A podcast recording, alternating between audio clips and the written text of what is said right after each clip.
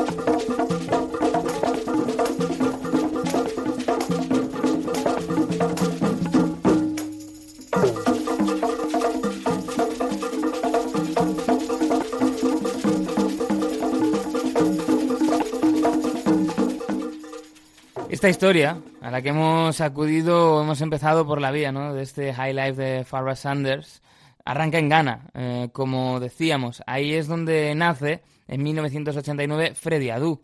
Comienza lejos de los escenarios en los que después se iba a desarrollar en su carrera deportiva.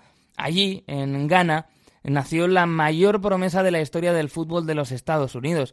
Y es que no ha habido, y esto se sigue aplicando después de que bueno, pues eh, Freddy pasara ¿no? a la irrelevancia deportiva, no ha habido otro jugador estadounidense que haya generado tantísimo hype como Freddy Adu, el que fuera catalogado en su momento como el nuevo Pelé.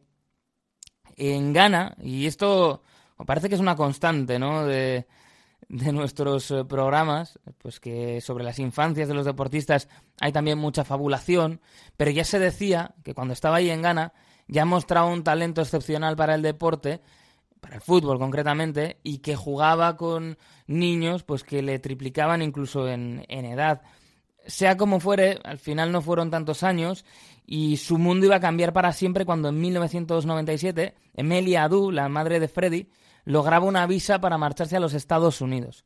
Se iban a marchar desde Ghana a un ambiente muy diferente, el de Rockville en Maryland, un suburbio de, Washington DC, donde comenzaría a familiarizarse con el fútbol ya algo más organizado, el, fútbol a la manera en la que por aquel entonces lo estaban jugando los estadounidenses.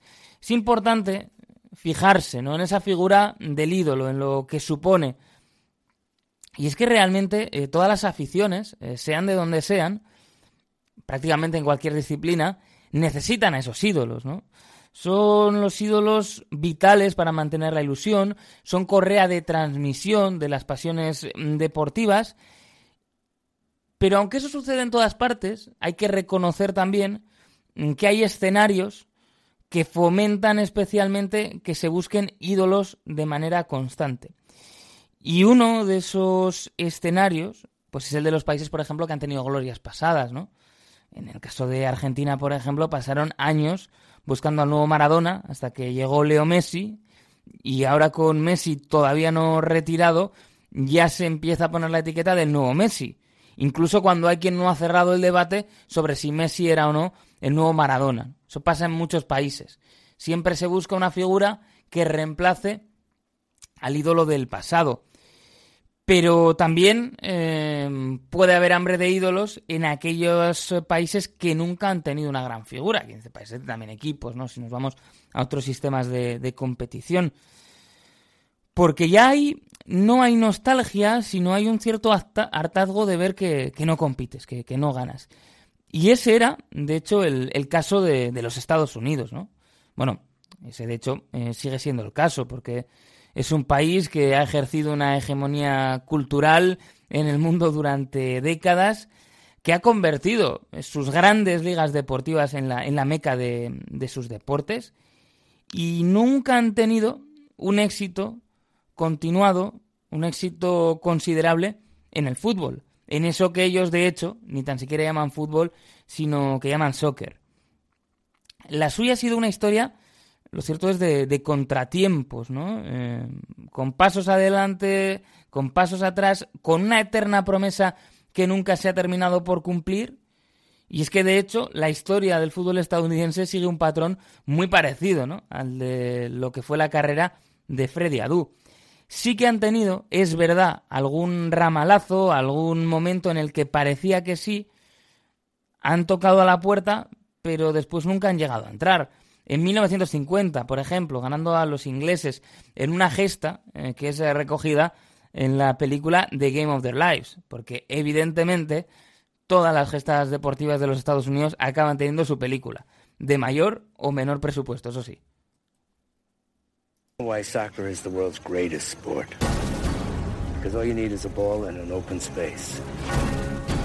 You don't have to be big or strong. It's the most democratic of all sports. Today, millions of Americans love the game of soccer. But at another time... You were the only reporter from the U.S. at the 50 World Cup. It was a different story. You want me to tell you all about this? A story never told until now. Where shall I start? tryouts for the United States World Cup soccer team being held here next Friday. After the final team is picked, we travel down to Brazil. They were the best soccer players in the country, like Frank Borgi. He had an ability unlike any keeper I had ever seen. They were strangers with nothing in common. How you go to Yale, you Neanderthal? I never went to no college. But their passion for a game. I just want to be on that team for a game. I thought this was about getting the best players in the country in order to be as competitive as possible. We're actually here to ask you to be on the United States World Cup team. Is there such a thing?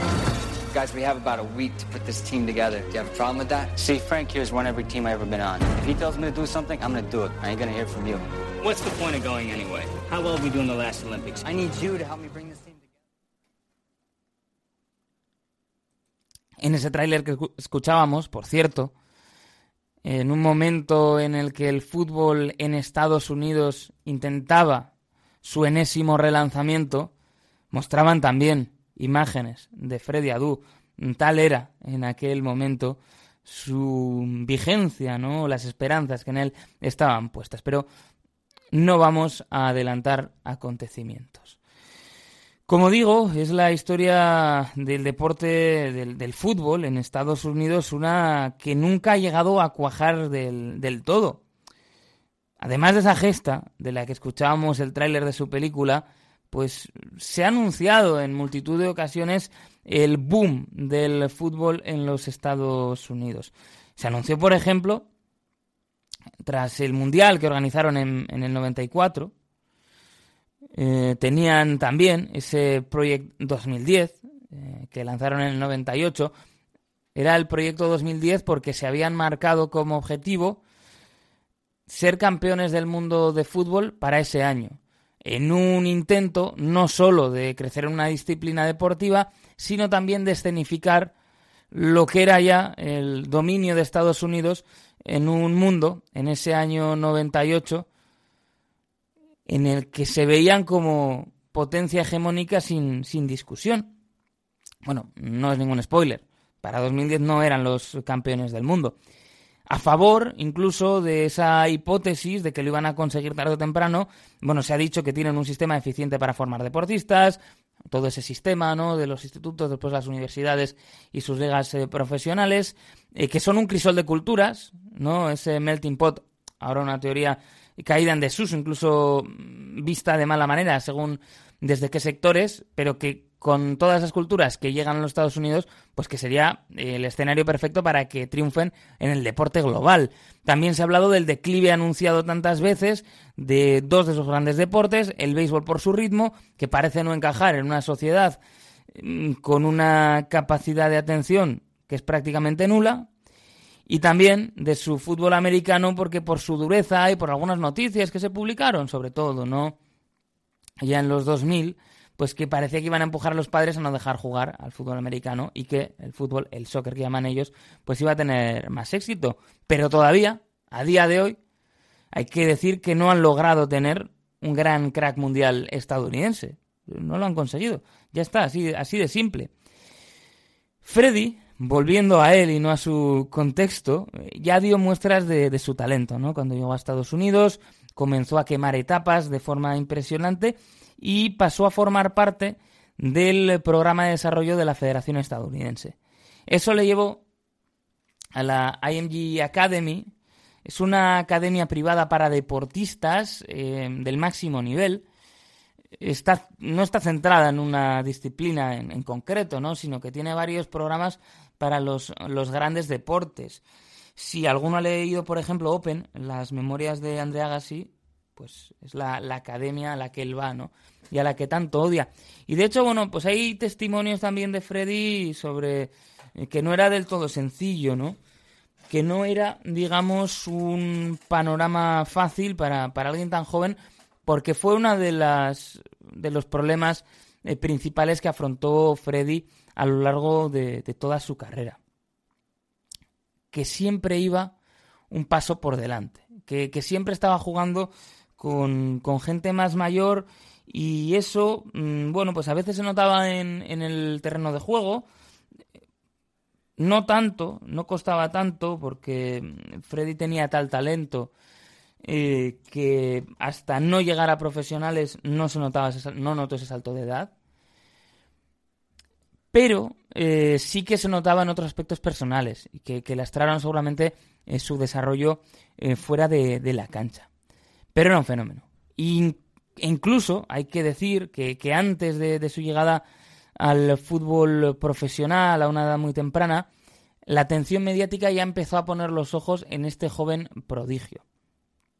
De hecho, en, en 2003, no había cumplido todavía los 14 años, sale la famosa portada de Sports Illustrated. Una portada, pues bueno, en la que le señalan como una de las grandes figuras del deporte de los Estados Unidos, en la que, bueno, pues eh, ya eh, se pone el foco sobre él. Y más que la portada en sí, que es verdad que, bueno, pues había generado muchas expectativas por una portada similar, ¿no? Que había tenido en el mundo del baloncesto LeBron James y todos sabemos a lo que ha llegado después LeBron James, inalcanzable en esos parámetros para Freddy Adu, el periodista Grant Wall habla con gente del entorno. Y con 13 años ya dicen varias eh, personas ahí protagonistas que le ven para jugar, que con 13 años creen que, que está listo. Y entran en juego las comparaciones, como decimos con LeBron, pero también con Tiger Woods y también incluso con Michael Jordan. Y es aquí donde entra en juego Nike. Es una de las marcas más icónicas del mundo y es una de las marcas deportivas que ha logrado ir más allá, que ha entendido muy bien el signo de los tiempos y que no se ha limitado exclusivamente a vender material deportivo que, que necesitásemos.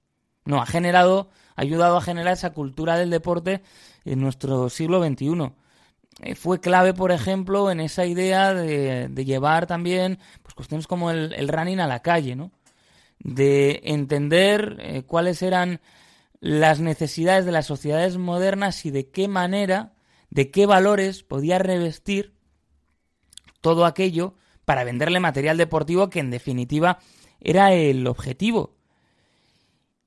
Y con Freddy Adu veían una oportunidad para entrar, eh, ya eran una marca importante, ¿no? Por aquel entonces en el mundo del fútbol, pero para ser todavía más importante y principalmente para conseguir que el mercado del fútbol explotase en los Estados Unidos y ser ellos en aquel momento la marca líder. Y es que la, la manera en la que Nike ha ido dando forma a las modas deportivas, pues es muy importante. Es verdad, no tiene, ¿no? Quizá una canción eh, tan chula como ese My Adidas de Randy MC, pero tiene un impacto brutal en nuestra cultura y además también tuvo un importante eh, significado, para bien y para mal podríamos decir, ya llegaremos al momento de las conclusiones, en la carrera de Freddy Adu.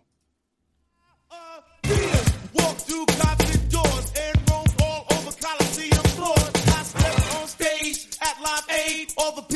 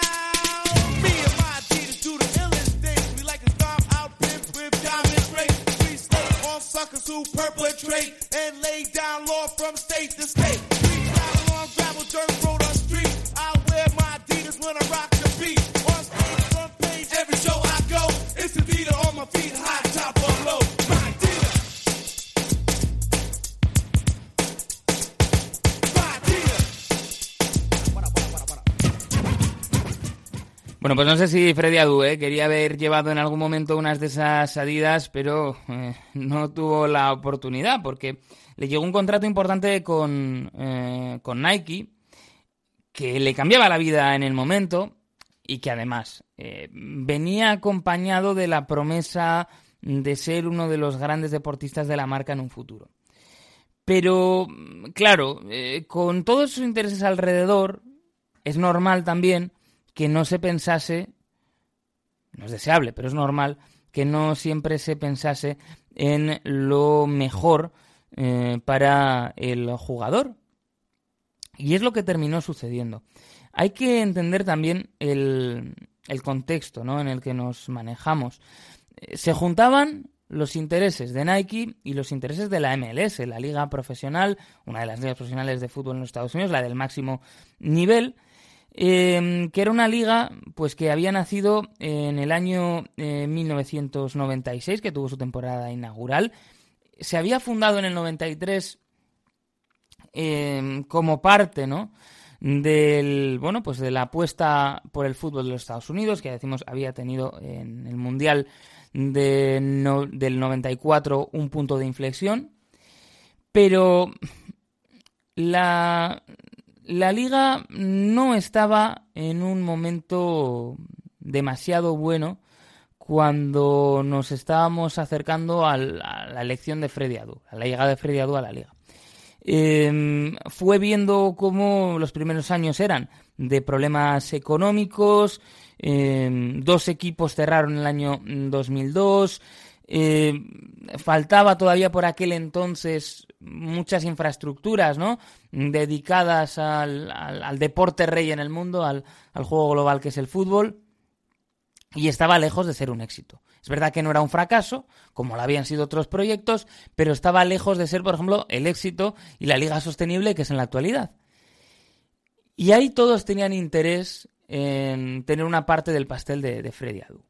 Por un lado, la liga sabía que el debut de un jugador tan joven iba a generar muchísima atención de los medios de comunicación en todo el mundo. Porque ya en todo el mundo habían empezado a llegar esas informaciones sobre un estadounidense que era el nuevo Pelé marcadas evidentemente por el exotismo de su historia personal y de que un estadounidense que no habían rascado bola nunca pudiera ser en un futuro el mejor jugador del mundo.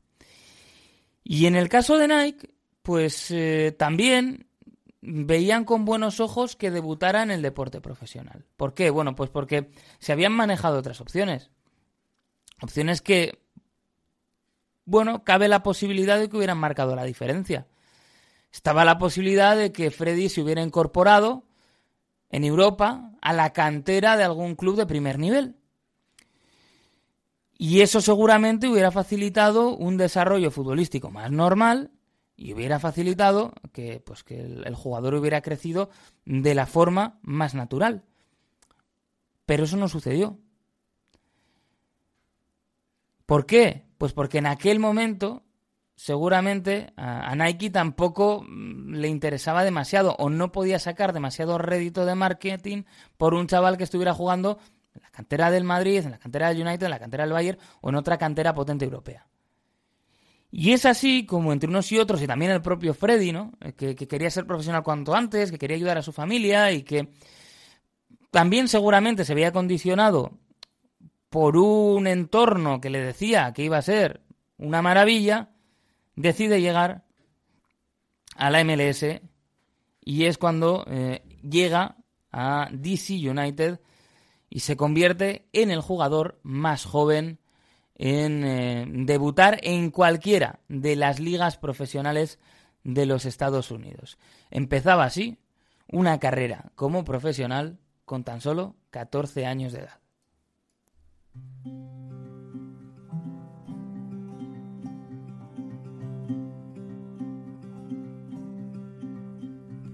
I'm just a poor boy, though my story's seldom told. I squandered my resistance for a pocket full of mumbles, such are promises. All lies and jest, still the man hears what he wants to hear and disregards the rest. When I left my home and my family, I was no more than a boy. in the company of strangers, in the quiet of the railway stations, running scared. Laying low, seeking out the poor quarters where the ragged people go, looking for the places only they will know. Well, lie, lie, lie, lie, lie, lie, lie, lie, lie, lie, lie, lie, lie, lie. Asking only workman's wages. I come looking for a job, but I get no offers. Just to come on from the whores on 7th Avenue. I do declare there were times when I was so lonesome, I took some comfort there. Then I'm laying out my winter clothes and wishing I was home. York City winters aren't bleeding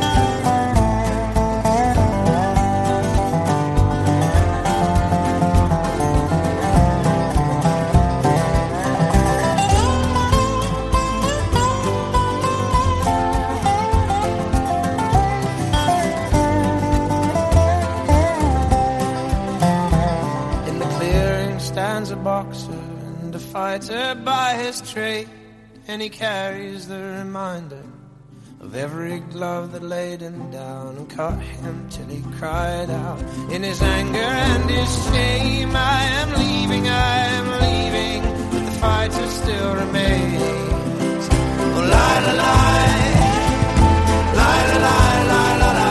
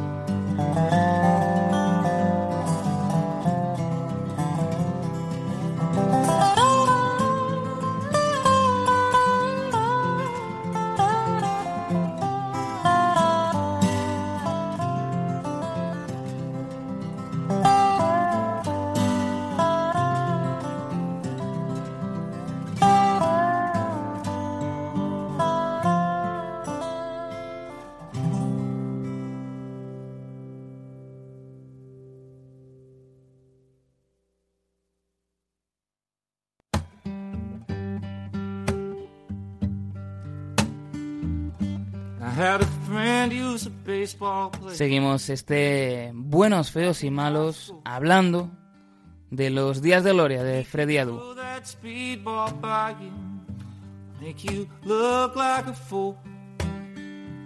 Saw me the other night at this roadside bar. I was walking in, he was walking out.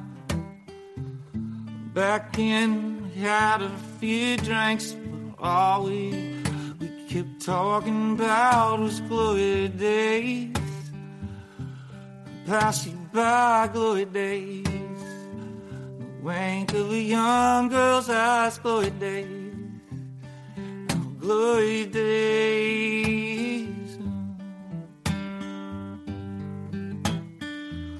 There's a girl that lives up the block. Back in school, she turned all the boys' heads. Sometimes on a Friday, I'll stop by after she puts her kids to bed. Her and her husband Bobby split up. It must be two years gone by. We just sit around talking about old times. She says when she starts feeling like crying, she starts thinking about glory days. pass you by glory days. The wink of a young girl's eyes, glory days. Oh, glory days. Now, no.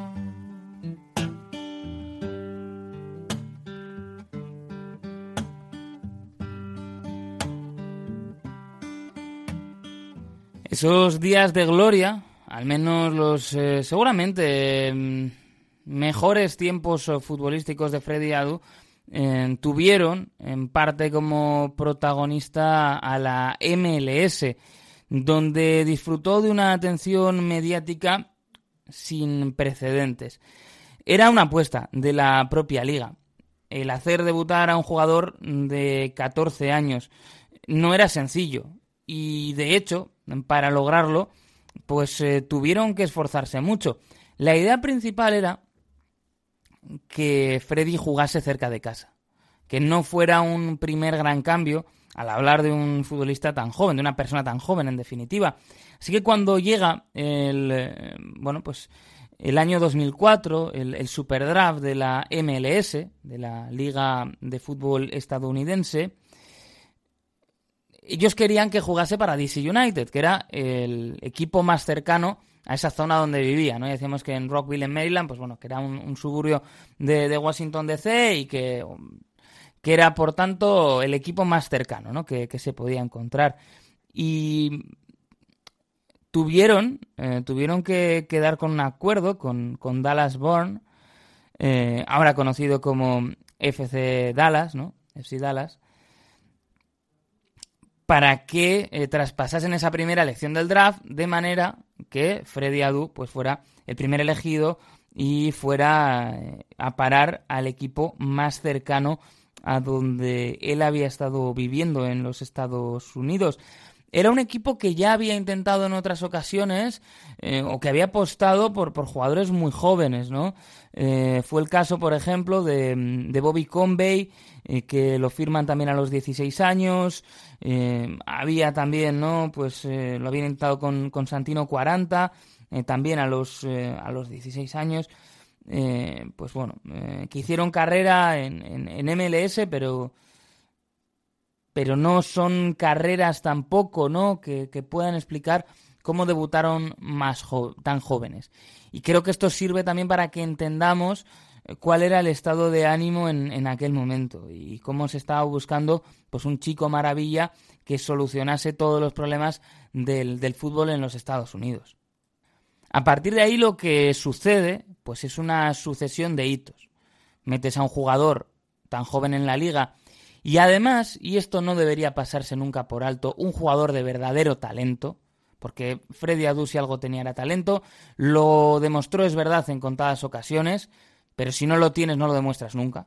¿eh? No, no se puede demostrar algo que uno, que uno no tiene.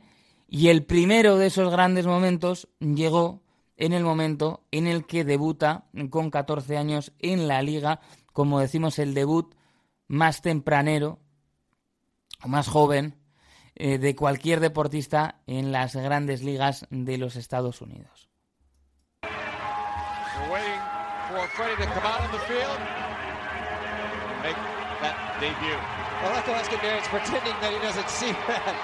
I think he's finally seen it now. We're going to see our first look of Mr. Freddie Adair. Well, can you call a 14-year-old Mr.? You can. Okay, that's respect.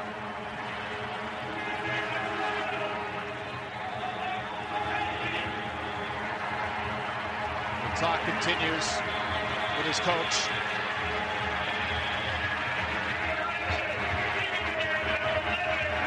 Escandarian comes to the sideline. He already scored his goal, and now the Freddie Adu era officially begins. Here's Freddie.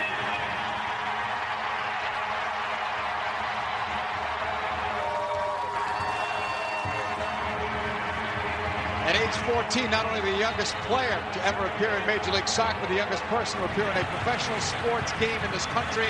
Laid back, here's Freddie. Playing it long. Kovalenko, the cross. Así debutaba Freddy Adu eh, con esa expectación mm, para nada habitual, con, con su familia en, la grada, disfrutando y con un murmullo positivo, ¿no? Eh, cada vez que, tocaba el, balón, el bueno de, Freddy. Em, hay que decir que no era, no era para nada sencillo eh, jugar con esas expectativas, pero claro, eh, no empezó mal. Todo se ha dicho.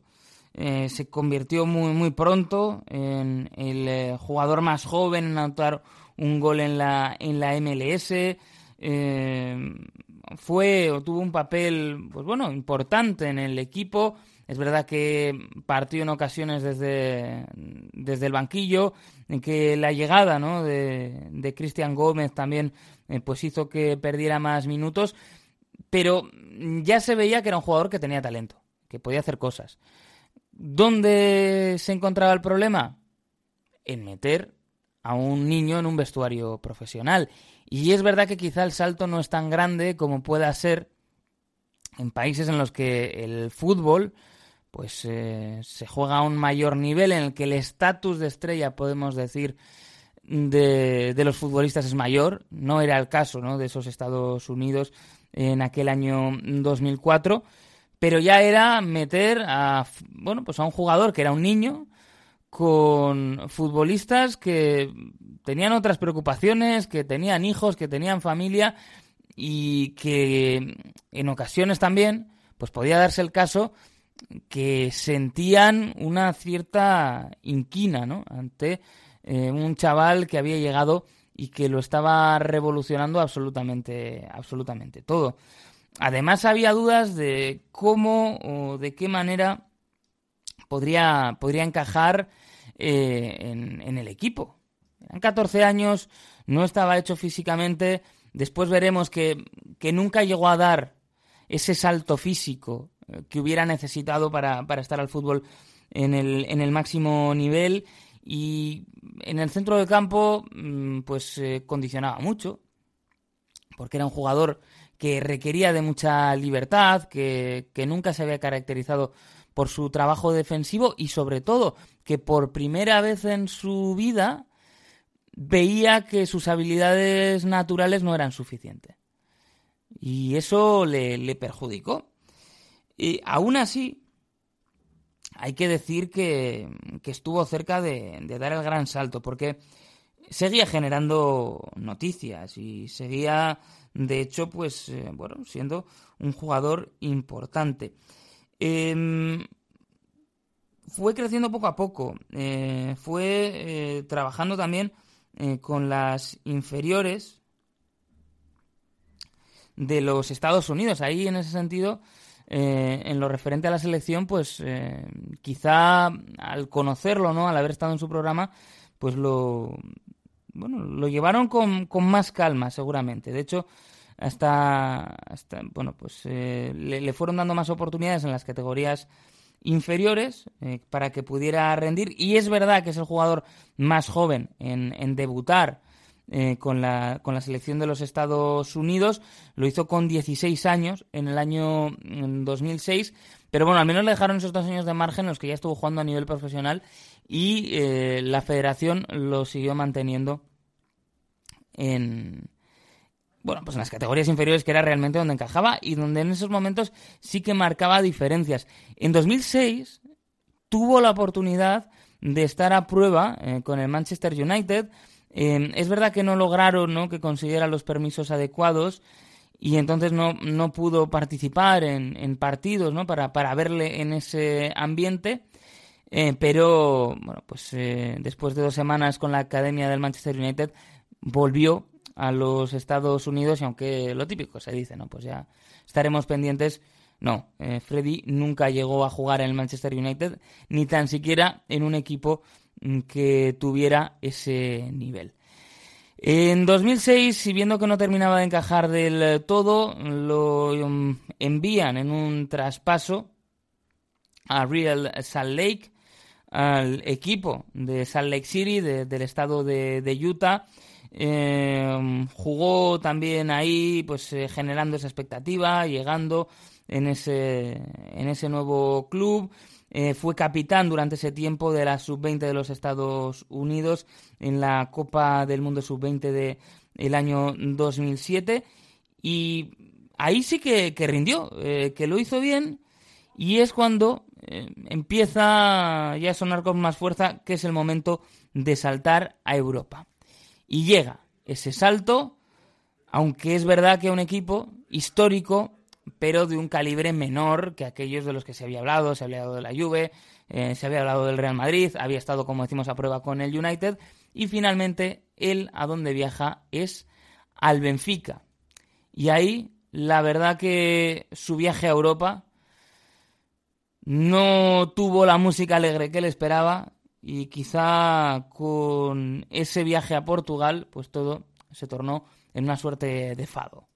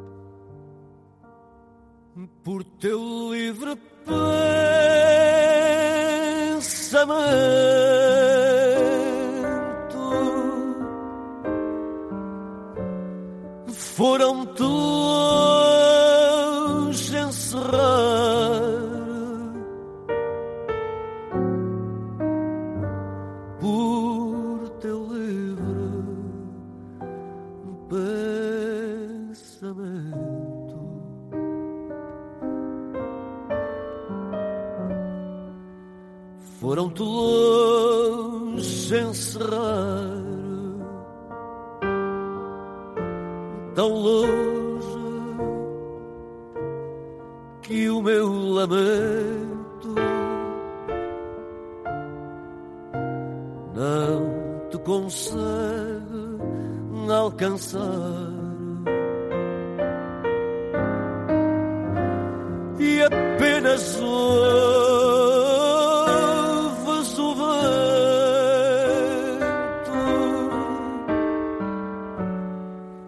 E apenas ouves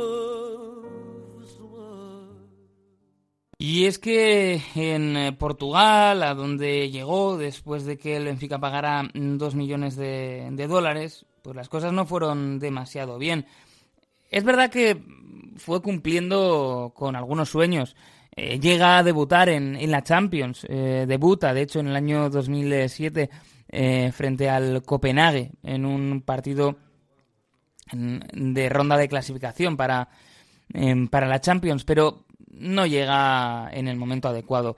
Él no está preparado, el salto es muy importante, el salto no solo es futbolístico, sino que es, es cultural, es social, Em, es otra manera ¿no? de, entender el deporte. Eh, el, background de, sus compañeros es muy diferente al, que había visto, al que había conocido, con el que había convivido en Estados Unidos, tanto en DC United como en Real Salt Lake. Y además llega a Benfica en un momento en el que no terminan de funcionar las cosas. Y ahí es cuando se da un movimiento que el propio Freddy pues, eh, considera que es el que marcó su carrera, eh, que si no lo hubiera tomado, si hubiera tenido paciencia, a lo mejor todo se hubiera podido desarrollar de otra manera. Son cosas que hemos ido sabiendo durante el tiempo. Gracias, por ejemplo, a proyectos tan interesantes como el, podcast que hizo el periodista Grant Wall sobre, sobre Freddy Adu, ya con su carrera, pues bueno, eh, tomando eh, derroteros bizarros. Eh, Wall, uno de los mm, grandes periodistas, diría yo, hablando de, nuestro fútbol en Estados Unidos, se sentía culpable porque él había firmado la, portada de Sports Illustrated y sentía que había contribuido a generar esa presión insostenible sobre los hombres de Freddy Adu. Así que quiso volver a su historia, como decíamos, ¿no? con, con empatía y bueno, publicó una serie de podcasts eh, para ir en profundidad su historia que, merecen muchísimo la pena y que también, lógicamente, pues hemos consultado, no para hacer este programa, porque lo escuchamos hace mucho tiempo, eh, pero sí pues eh, que son base ¿no? también para algunas de las cosas que se han sabido sobre, sobre Freddy. Y es que él opta por marcharse al Mónaco. Y él es, él es consciente, o él al menos cree, que todo hubiera cambiado si no se hubiera marchado ahí, que hubiera tenido más oportunidades. Pasa ahí un año, tenía además opción de compra el Mónaco, pero no fue para nada exitoso y el Mónaco tampoco decide quedarse con, con Freddy Adu.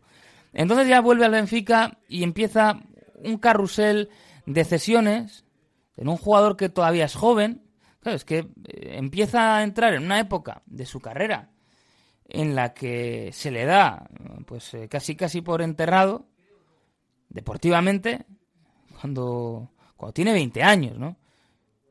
Corrió muchísimo su carrera y, hubo muchos culpables también. El propio Freddy, pues tenía parte de culpa, pero no, no era el único.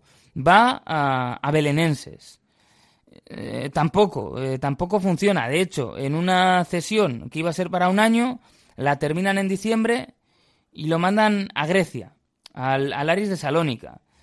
Eh, ahí es verdad que tenía un compañero estadounidense, ¿no? A Eddie Johnson, pero pues no, es verdad que marcó, que quizá rindió un poquito mejor, pero no fue lo que se esperaba. Y ya estamos hablando de un jugador que entra en ese, en ese bucle de equipos, hombre, pues a cada cual más peculiar porque posteriormente va al, al, Seikur Rizespor, se va a la segunda turca, a Rizespor. Em, no tampoco es que, se salga, aunque es verdad eh, que en aquel año pues sí que bueno eh, le surgen oportunidades con la selección estadounidense, ¿no? que a pesar de estar jugando en, en segunda, eh, optan por darle una oportunidad entendían también la propia federación, ¿eh? que, bueno, pues que seguramente le, hacía falta eh, un poco de, apoyo.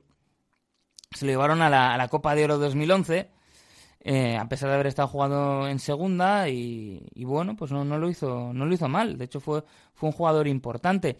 Con Estados Unidos dejó algunos momentos de, talento, ¿eh? de demostrar que verdaderamente él, tenía cosas para haber triunfado, pero luego pues las circunstancias y, su trabajo pues tampoco funcionó. Y ya desde Turquía, como la cosa no, no iba como tenía que ir, él da un paso atrás en su carrera que le benefició. Volvió a Estados Unidos, vuelve a Philadelphia Union. Em, el entrenador era Piero Novak, que había sido, eh, pues había estado en DC United, también en la sub-23 de los Estados Unidos. Y bueno, pues ahí rindió a un nivel aceptable, pero lejos del carácter estelar. Y a partir de ahí, bueno, pues eh, empieza todo a ser bastante peculiar. Porque se va a Brasil, a Bahía. La cosa no funciona.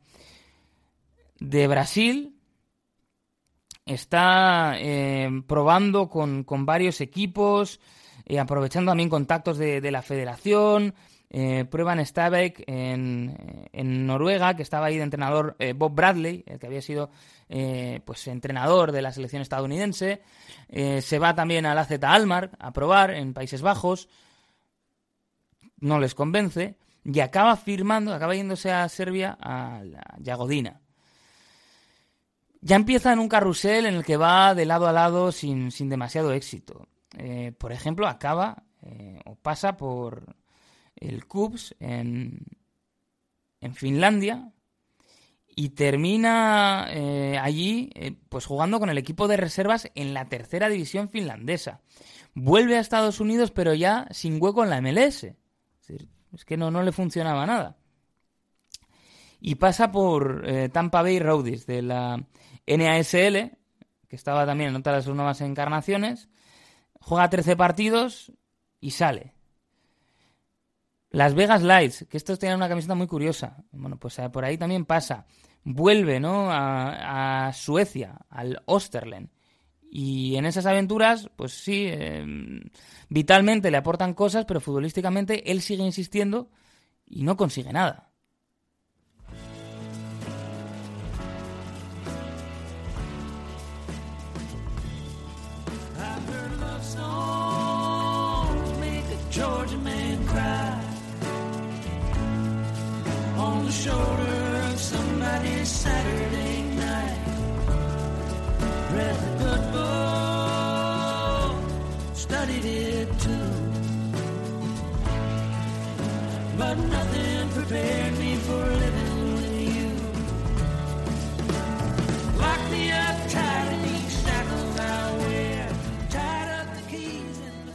Y a partir de ahí, incluso antes, ese es el problema, eh, ya cada cesión, cada fichaje por equipo de un menor nivel que el anterior, lo que empieza a generar es constantes noticias en todo el mundo.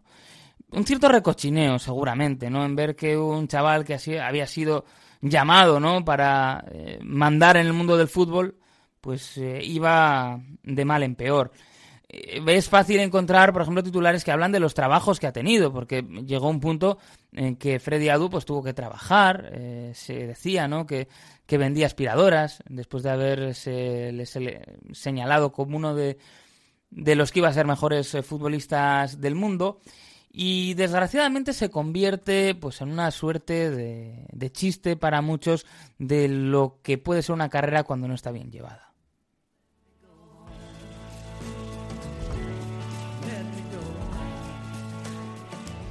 Sin embargo, es importante fijarse también en lo que pensaba el propio Freddy Adu. Y mm, aunque se haya podido equivocar, él apuntaba que no cambiaría lo que había hecho, que no iba a cambiar la decisión de haber pasado a profesional tan joven, de haber firmado ese contrato con Nike, porque aunque pueda parecer fácil, visto desde la perspectiva del tiempo, también de unas experiencias vitales diferentes, él lo que hizo fue eh, quedarse con el pájaro en mano que lo siento volando. Y ese contrato y esa decisión le cambió la vida y le permitió también pues eh, poder ayudar a su familia en momentos en los que no tenían tampoco demasiado. Freddy Adu ha sido un icono y lo seguirá siendo. Que nunca se dude de, de su talento, porque lo tenía, a pesar de que lo dejase, pues siempre en dosis muy pequeñas. Y también ha servido para que otros futbolistas norteamericanos, incluso más que estadounidenses, pues no hayan cometido esos errores. Y que hayan eh, podido entender lo- la importancia de sumarse a academias importantes, de ir creciendo poco a poco y de llevar su carrera con calma. Cuando Pulisic da el salto a Europa, aprovechando también el pasaporte familiar, pues eh, tienen en mente eso. Cuando estamos viendo que llegan jugadores estadounidenses a Europa que están rindiendo bien, todavía falta esa gran superestrella. Se tiene en mente la historia de Freddy y seguramente también con una trayectoria vital parecida, en el caso del canadiense Alfonso Davis, pues se sobrevolaría ¿no? Eh, sobre su idea eh, de marcharse a Europa, marchó al Bayern, pero fue entrando poquito a poco, pues la historia de, Freddy, de, de no quemarse y de la importancia de ser bastante calmado a la hora de llevar tu carrera. Así que si Freddy no se arrepiente, no deberíamos echárselo en cara, porque nos ha dejado una gran historia con todo lo que fue, con todo lo que pudo ser y aceptando también todo lo que nunca llegará a ser. Esto ha sido nuestro Buenos, Feos y Malos dedicado a la figura de Freddy Adu. Hasta la próxima.